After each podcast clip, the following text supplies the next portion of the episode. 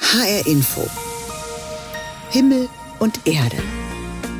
Heute mit Lothar Bauer-Ochse. Guten Morgen, einen schönen Sonntag wünsche ich Ihnen. Die christlichen Kirchen laden in dieser und den kommenden Wochen ein, eine besondere Schöpfungszeit zu begehen. Da gibt es viele Ideen zur Bewahrung der Umwelt, zum Kampf gegen den Klimawandel und zur Neugestaltung einer gerechten Gesellschaft. Wir fragen heute im Himmel und Erde Sonntagsthema. Können wir von der Schöpfung, von der Natur etwas lernen? Und wenn ja, was? Zunächst aber ein Blick auf aktuelle Vorgänge in Religion und Kirche. Papst Franziskus ist am vergangenen Donnerstag zu einer Reise in die Mongolei aufgebrochen. Vier Tage hält er sich in dem ostasiatischen Binnenland zwischen China und Russland auf. Er besucht eine der kleinsten Ortskirchen weltweit. In der dünn besiedelten Mongolei mit ihren 3,5 Millionen Einwohnern bekennen sich gerade mal 1500 Menschen zum katholischen Glauben. Für sie allerdings ist der Besuch von Papst Franziskus von überragender Bedeutung.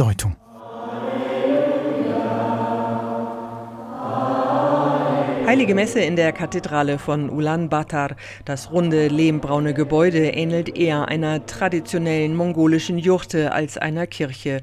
Kurz vor dem Besuch von Papst Franziskus haben sich rund 40 Gläubige versammelt, darunter Katholiken aus Hongkong und Südkorea, aber auch aus Ulaanbaatar selbst. Der Papst ist für mich die bedeutendste Persönlichkeit in meinem Leben, sagt die 23-jährige Studentin Naran, die in einem Dorf im weiten Steppenland außerhalb der Hauptstadt groß geworden ist. Unsere Gemeinde ist so winzig, dass der Papst kommt, sei richtig cool. Ihre Freundin Oyang spricht von einem historischen Ereignis. Noch nie war ein Papst in der Mongolei. Auch sie ist aufgeregt. Die katholische Gemeinde von Ulaanbaatar bereitet sich seit Wochen auf den Besuch des Papstes vor. Vor der Kathedrale schmücken Jugendliche einen Zaun mit bunten Ballons. Am Eingang hängen Poster mit einem Bild von Papst Franziskus und dem Motto der Reise: Gemeinsam hoffen. Hoffnung ist auch das, was die katholische Kirche in der Mongolei vermitteln will.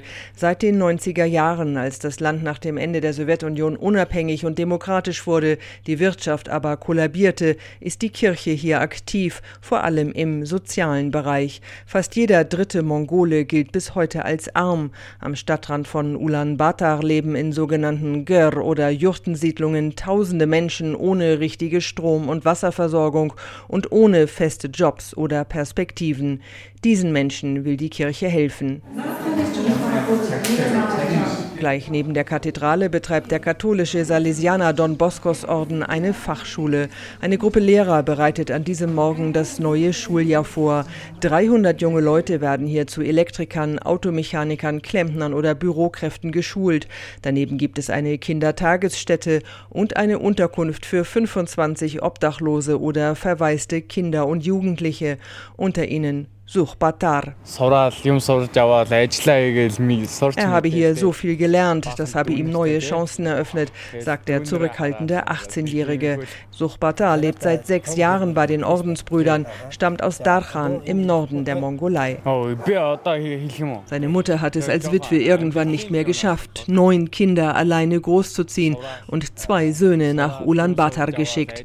Den Absprung aus der Armut hat Suchbatar jetzt fast geschafft, studiert im ersten Jahr Architektur. Für Salesianerpater Paul Long aus Hongkong, Leiter der Ordensmission in Ulaanbaatar, sind Menschen wie Suchbatar eine Bestätigung seiner jahrelangen Arbeit in der Mongolei. Facing with the social problems Angesichts der sozialen Probleme des Landes sei es die Aufgabe der Kirche, diese Probleme anzugehen, den Menschen Hoffnung zu geben und ihnen zu zeigen, dass sie eine Zukunft haben. Und dass jetzt sogar der Papst nach Ulaanbaatar gekommen ist, um diese Arbeit zu würdigen, ist für Pater Long und seine Schützlinge eine ganz besondere Form der Anerkennung. Die Kirche der Armen in der Mongolei, ihr bedeutet der Besuch von Papst Franziskus enorm viel, wie uns Ruth Kirchner berichtete. Nach politischen Begegnungen gestern und dem Zusammentreffen mit Bischöfen, Priestern und Missionaren will der Papst heute bei einem interreligiösen Treffen in Dialog würdigen, den die kleine katholische Kirche mit anderen Religionen im Land führt. Morgen fliegt Franziskus dann zurück nach Rom. Die Ahmadiyya-Gemeinschaft ist eine islamische Reformbewegung, die in den 1880er Jahren im damaligen Britisch-Indien gegründet wurde. In Deutschland hat die Gemeinschaft nach eigenen Angaben rund 40.000 Mitglieder. Viele davon versammeln sich an diesem Wochenende in Stuttgart. Es gibt ein Jubiläum zu feiern. Alle zehn Hallen der Stuttgarter Messe sind von der Ahmadiyya-Gemeinde angemietet worden. Der Schwerpunkt soll laut einem Sprecher auf Spiritualität liegen, also beispielsweise zusammen zu beten oder religiöse Vorträge anzuhören. Außerdem gibt es einen Bazar und es wird dort zusammen gegessen und übernachtet. Einer der Höhepunkte für die rund 50.000 Gläubigen, die erwartet werden, ist der Besuch des Kalifen Mirza Masrur Ahmad. Das geistige Oberhaupt der Ahmadiyya-Muslime ist eigens aus London angereist. Nach Angaben des Veranstalters ist das Treffen die europaweit größte jährliche Versammlung von Muslimen. Bisher fand das Jahrestreffen in Karlsruhe statt. Die Ahmadiyya-Gemeinschaft bezeichnet sich selbst als islamische Reformgruppe. Unter Kritikern gilt die Glaubensgemeinschaft als streng konservativ. Sie wurde 1889 im damaligen Indien gegründet, aus dem später auch Pakistan hervorging. Der deutsche Ableger entstand 1923. Die Mitglieder der Ahmadiyya feiern an diesem Wochenende in Stuttgart das 100-jährige Bestehen der Gemeinschaft in Deutschland. Auch in Hessen ist die Bewegung vertreten. Erst am vergangenen Montag hat das weltweite Oberhaupt der Ahmadiyya in Florstadt die dort neu gebaute Mubarak-Moschee eingeweiht. Auch die schönsten Sommerferien gehen irgendwann zu Ende. Morgen beginnt wieder der Schulalltag und damit auch der erste Schultag für rund 60.000 Erstklässler. Für die gehört zum Schulstart meist auch ein Einschulungsgottesdienst. Der ist in den Kirchen sehr beliebt, erreicht man durch diese Feiern doch Familien, die sonst eher selten in die Kirche kommen. Doch ist so ein evangelischer oder katholischer Gottesdienst zu Beginn der Schullaufbahn noch zeitgemäß, wenn in manchen ersten Klassen deutlich weniger als die Hälfte der Kinder noch einer Kirche angehören? Bernadette Florioner freut sich schon. In diesem Jahr kommen ihre Zwillinge in die August-Becker-Grundschule im pfälzischen Klingenmünster. Dieser Tag der Einschulung, der hat eine große Bedeutung und wird deswegen auch wirklich wie ein Fest gefeiert bei uns. Das fängt schon an, dass wir uns schick machen werden dann ist auch nach dem offiziellen Schulablauf ein Familienfest an diesem Tag bei uns, ja. Mit Paten und Oma, Opa, mit Geschenken auch. Die Einschulung hat in den vergangenen zwei, drei Jahrzehnten eine immer größere Bedeutung gewonnen und damit auch die Gottesdienste zur Einschulung. Die Kirchen sind voll, weiß Marcel Sass. Er ist Professor für praktische Theologie an der Universität Marburg. Menschen prüfen sehr genau, wann in ihrer persönlichen individuellen Biografie der Besuch eines Gottesdienstes sinnvoll ist. Und das erscheint eben bei der Einschulung irgendwie bedeutsam zu sein. Nicht nur für Kinder und deren Eltern ein wichtiger Moment. Auch die Kirchen sind erfreut, dass ihre Gotteshäuser an diesem Tag gut gefüllt sind. Das ist eine sehr bunte und sehr vielschichtige Gemeinschaft, die sich da zusammenfindet. Und das ist natürlich eine große Chance, auch für uns etwas von unserem Anliegen, von der Begleitung Gottes zu vermitteln. Sagt Michael Dors. Er ist Leiter des Schulreferats der Evangelischen Kirche von Kurhessen-Waldeck. Doch nicht überall stößt das Miteinander von Schule und Kirchen auf Zustimmung. Der Sohn von Michaela Baumann wurde im vergangenen Jahr eingeschult, auch mit einem feierlichen Einschulungsgottesdienst. Ich hatte ein totales Unwohlsein den ganzen Gottesdienst durch. Sagt Michaela Baumann, auch wenn sie selbst evangelische Christin ist. Ich konnte es nicht genießen. Wir singen diese christlichen Lieder. Es war mir einfach extrem unangenehm. Vor allem, kam es zum Ende zu dem Punkt, dass ähm, alle Kinder nach vorne gebeten worden sind und wurden dann gesegnet. Und es war einfach nicht freiwillig. Nicht freiwillig, meint Michaela Baumann, weil es einen sozialen Druck gebe und sich Eltern und Kinder hätten spontan dagegen entscheiden müssen. Gottes Segen ist innen und außen und um uns herum. Für Pfarrer Michael Dors ist es dagegen selbstverständlich, dass alle Kinder gesegnet werden. Der Segen erfordert ja kein Bekenntnis von einem Einzelnen, das ist das eine. Ein Segen zusprechen, einen Segenswunsch ausdrücken, Das ist unproblematisch. Und interessanterweise sind auch viele konfessionslose Eltern finden das völlig unproblematisch, wenn ihr Kind gesegnet wird. Immerhin werden in größeren Städten mittlerweile vermehrt nicht nur rein christliche Gottesdienste zur Einschulung gefeiert. Es gibt auch schon tatsächlich multireligiöse Feiern wo man also zwar nicht miteinander, aber neben oder nacheinander betet. Und wenn Sie so wollen, kann man das auch nochmal weitern zu einer interreligiösen Feier, wo also nicht nur nacheinander, sondern auch gemeinsam gebetet wird. Das ist aber theologisch schwieriger. Das ist sicher eher in Ausnahmefällen der Fall bei anderen Anlässen. Einschulungsgottesdienste, Segen oder Ärgernis. Michael Hollenbach berichtete über diese Kontroverse. HR Info. Himmel und Erde. Und wir kommen damit zu unserem Himmel und Erde Sonntagsthema. Die christlichen Kirchen weltweit rufen im September zu einer besonderen Schöpfungszeit auf. Es geht darum, die Schönheit der Schöpfung wahrzunehmen, die Umwelt zu schützen und im Kampf gegen den Klimawandel das Zusammenleben insgesamt zu verändern. Wir fragen heute, was können wir eigentlich von der Natur lernen? Eva Bailey ist im Bistum Mainz Referentin für weltkirchliche Fragen. Sie gehört zu den Autorinnen und Autoren eines täglichen Kalenders mit Impulsen für die Schöpfungszeit. Ich habe Eva Bailey in dieser Woche gefragt, worum es bei dieser Schöpfungszeit eigentlich geht. Seit 2010 feiert die Arbeitsgemeinschaft christlicher Kirchen am ersten Freitag im September schon einen ökumenischen Tag der Schöpfung. Es geht um Lob und Dank, aber auch um die Bewahrung der Schöpfung. Die Inspiration kommt aus der orthodoxen Kirche. Dort beginnt am 1. September traditionell das Kirchenjahr. Und die Schöpfungszeit der ACK erstreckt sich bis zum 4. Oktober, dem Gedenktag des Franziskus von Assisi, der mit seinem Sonnengesang ja auch die Wunder der Schöpfung beschrieben hat. Und in diese Zeit fallen auch unsere christlichen Erntedankfeste. Und seit ein paar Jahren haben wir uns mit dem Kalender zur Schöpfungszeit gedacht, dass wir hier Gemeinden und Gruppen Impulse geben wollen, wie sie diese Schöpfungszeit gut auch umsetzen können. Mhm.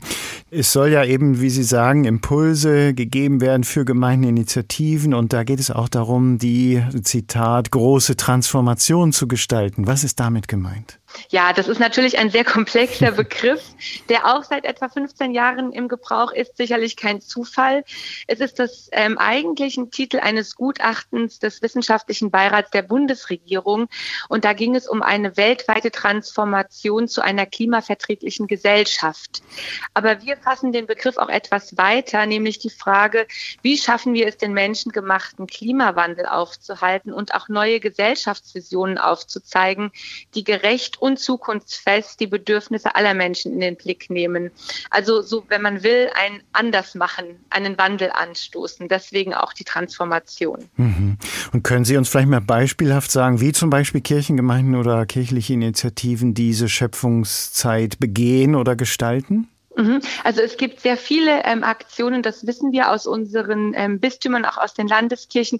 Wir können natürlich immer nur einen Bruchteil davon auch wahrnehmen, aber ich sage ein konkretes Beispiel aus meiner Gemeinde, wo wir einen ökumenischen Generationengottesdienst feiern im Feld mit Alt und Jung der sich am Motto des diesjährigen Schöpfungstages orientiert. Das lautet, damit ihr das Leben in Fülle habt aus dem Johannesevangelium. Und zu diesem Gottesdienst laufen oder radeln wir gemeinsam an eine Stele im Feld, die schon seit vielen Jahren Ziel von Dank- und Bittprozessionen ist. Und der Wortgottesdienst dort wird mit Elementen für Kinder und Erwachsene gestaltet und danach picknicken wir zusammen. Wir merken in unserer Arbeit vor Ort, dass Schöpfung ein Thema ist, das Generationen und Konfessionen verbindet. Und schon die Vorbereitung hat uns großen Spaß gemacht und ich bin mir sicher, es gibt auch viele andere Initiativen, die in dieser Zeit auch vielleicht in der Natur draußen Gottesdienste feiern. Mhm. Ich hatte es gesagt, es gibt so Impulse in Form eines Kalenders für diese Schöpfungszeit und da tauchen auch zentrale Begriffe auf wie gemeinsam, gerecht, geliebt. Also es geht sozusagen über die Bewahrung der Schöpfung im engeren Sinn noch hinaus? Ja, auf jeden Fall. Also die Themenimpulse aus dem Kalender, die verweisen darauf, dass die Bewahrung der Schöpfung keine Zumutung ist, sondern vielleicht auch aus dem Verständnis entspringt, dass wir als Menschen in größeren Zusammenhängen leben und unseren Blick weiten können und sollen auf das, was hinter unserem Kirchturm liegt. Meine persönliche Meinung ist, dass gerade in Zeiten von Strukturprozessen, internen Suchprozessen und viel Frust in den christlichen Kirchen die Schöpfungszeit einen Blick über den Tellerrand wagt und darauf hinweist, was christliche Werte heute bedeuten können. Mir persönlich äh, gefällt der Begriff des Genug besonders mhm. gut. Den haben wir auch als Themenimpuls genommen. Und vielleicht kann es auch ein Impuls für die Hörenden heute sein. Wann habe ich genug von etwas? Was reicht mir? Vom 1. September bis zum 4. Oktober laden die christlichen Kirchen zu einer Schöpfungszeit ein. Über die Ziele habe ich mit Eva Bailey gesprochen. Sie ist im Bistum Mainz Referentin für Weltkirche. Über die Schöpfung staunen, von der Natur lernen. Das ist unser Himmel und Erde Sonntagsthema heute.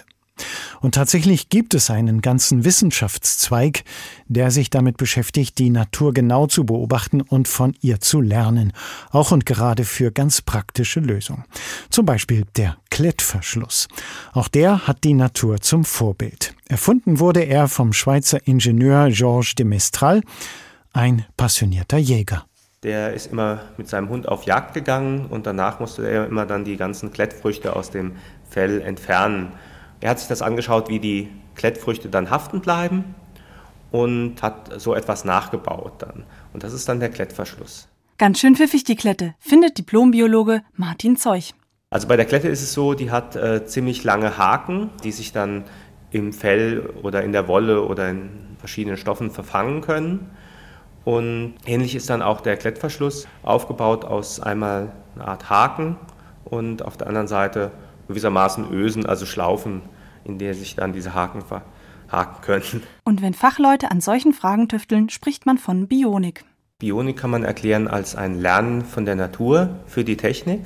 Das Wort selbst setzt sich im Deutschen zusammen aus Biologie und Technik und bedeutet, man schaut sich etwas an in der Natur, die tollen Tricks der Tiere, der Pflanzen und versucht das auf die Technik zu übertragen. Bionik ist aber keine neue Wissenschaft.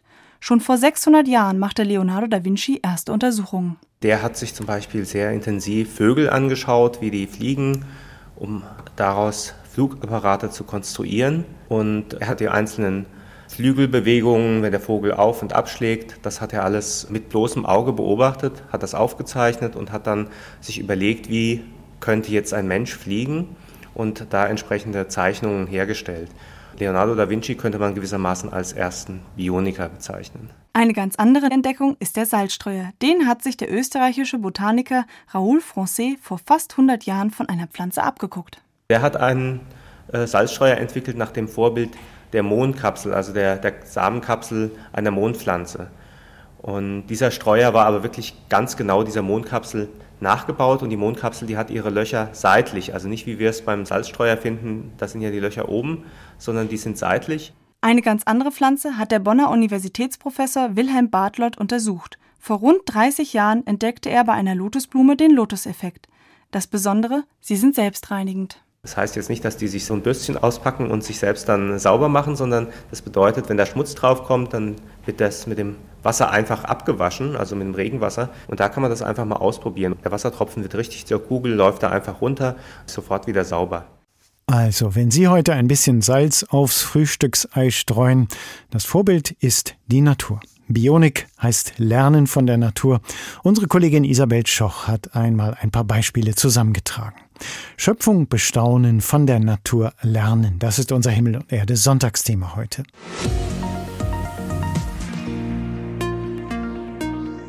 Und wie viel Spaß das machen kann, von und mit der Natur zu lernen und die Schöpfung zu bestaunen, das hat unser Reporter Tobias Weiler in einem Waldkindergarten beobachtet. Maggie sitzt auf einer Schaukel, die mitten im Büdinger Wald aufgehängt ist, zwischen zwei bestimmt zehn Meter hohen Bäumen.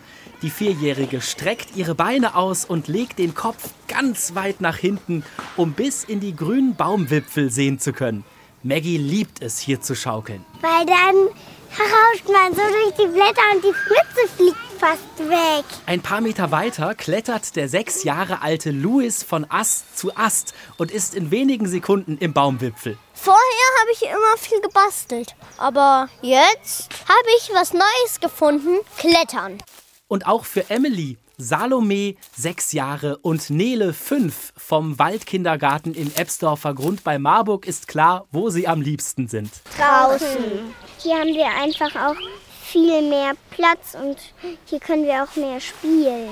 Im Waldkindergarten werden die Kinder erfinderisch, weil sie mit vielem spielen, was sie so im Wald finden. Mit Stöcken, Moos oder Matsch. Sie lernen Aufgaben zu lösen, wie zum Beispiel Nüsse knacken ohne Nussknacker mit einem Hammer.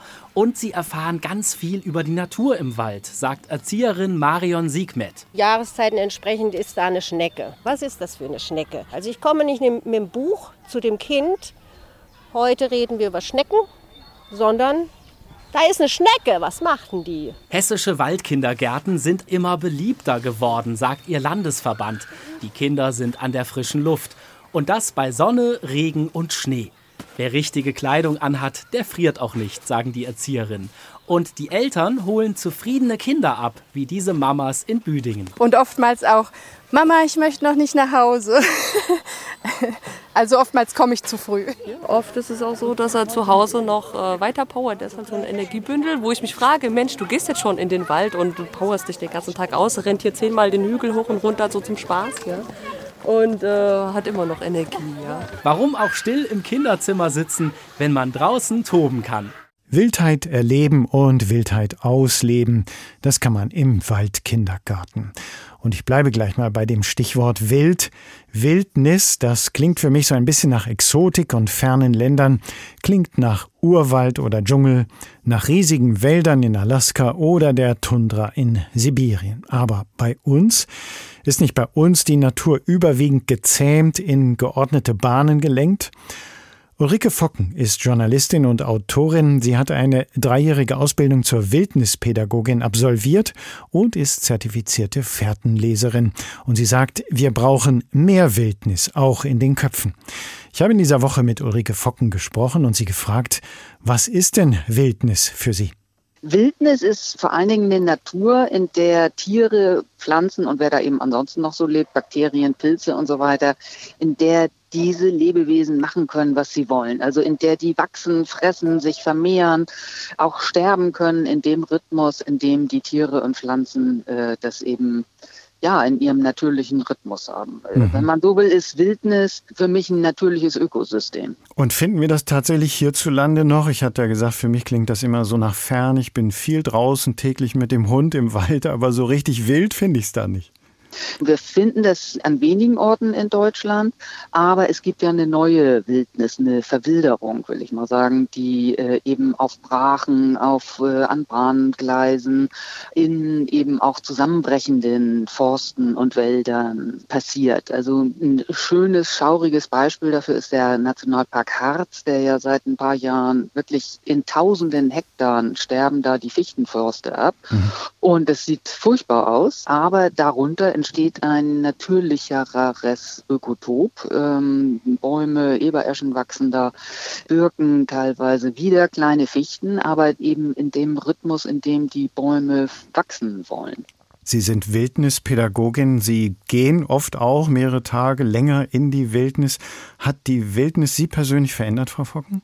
Oh ja, sehr. Ich, äh, Sie sagten es ja, ich bin Journalistin. Ich war früher auch mal Unternehmensberaterin. Also ich komme äh, so aus der Wirtschaft, würde ich mal sagen. Und in einer persönlichen Krise, so die, ja, so mit Ende 30, äh, habe ich die Natur sehr stark für mich wiederentdeckt. Und es hat auf jeden Fall, es hat meine Sicht verändert äh, auf die Natur und aber auch aufs Leben, weil ich in der Natur gelernt habe, sehr effizient zu werden zum Beispiel oder Wichtiges von Unwichtigem zu unterscheiden oder eben auch zu erkennen, wie wichtig die Natur für unsere Zivilisation ist. Ohne gute Ökosysteme können wir weder die Wirtschaft noch die Gesellschaft in der Form erhalten, wie wir uns das eigentlich wünschen. Mhm. Das heißt im Grunde, wir brauchen mehr Wildnis. Das ist ja auch eine wichtige Forderung in Ihren Büchern auf Ihrer Website. Und Sie haben gerade auch gesagt, wir erleben hier und da so ein bisschen mehr Verwilderung wieder. Ähm, und Sie sagen, wir brauchen eigentlich auch Wildnis im Kopf. Was meinen Sie damit?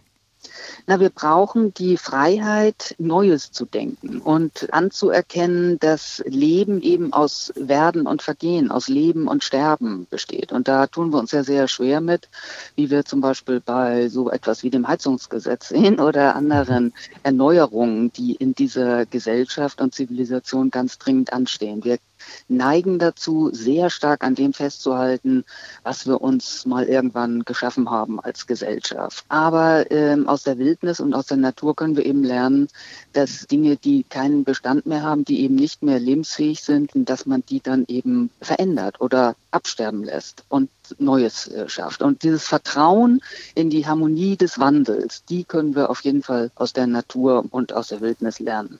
Wildnis macht den Kopf frei für neues Denken, damit wir auch die Zukunftsfragen lösen können. Das sagt Ulrike Focken, die Journalistin und Autorin ist Wildnispädagogin und Fährtenleserin.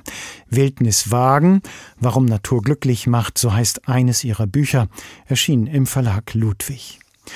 Über die Schöpfung staunen, von der Natur lernen. Das war unser Himmel und Erde Sonntagsthema heute. Alle Beiträge und Gespräche können Sie nachhören. Sie finden den Himmel und Erde Podcast bei uns im Netz bei hrinforadio.de. Ans Herz legen möchte ich Ihnen auch noch unseren Newsletter, alle zwei Wochen frisch mit Hinweisen auf Themen und Sendungen aus Religion und Kirche im Radio und TV im Hessischen Rundfunk. Ganz einfach und sicher abonnieren auf unserer Website hr.de-religion. Mein Name ist Lothar Bauer-Ochse. Tschüss, genießen Sie den Sonntag.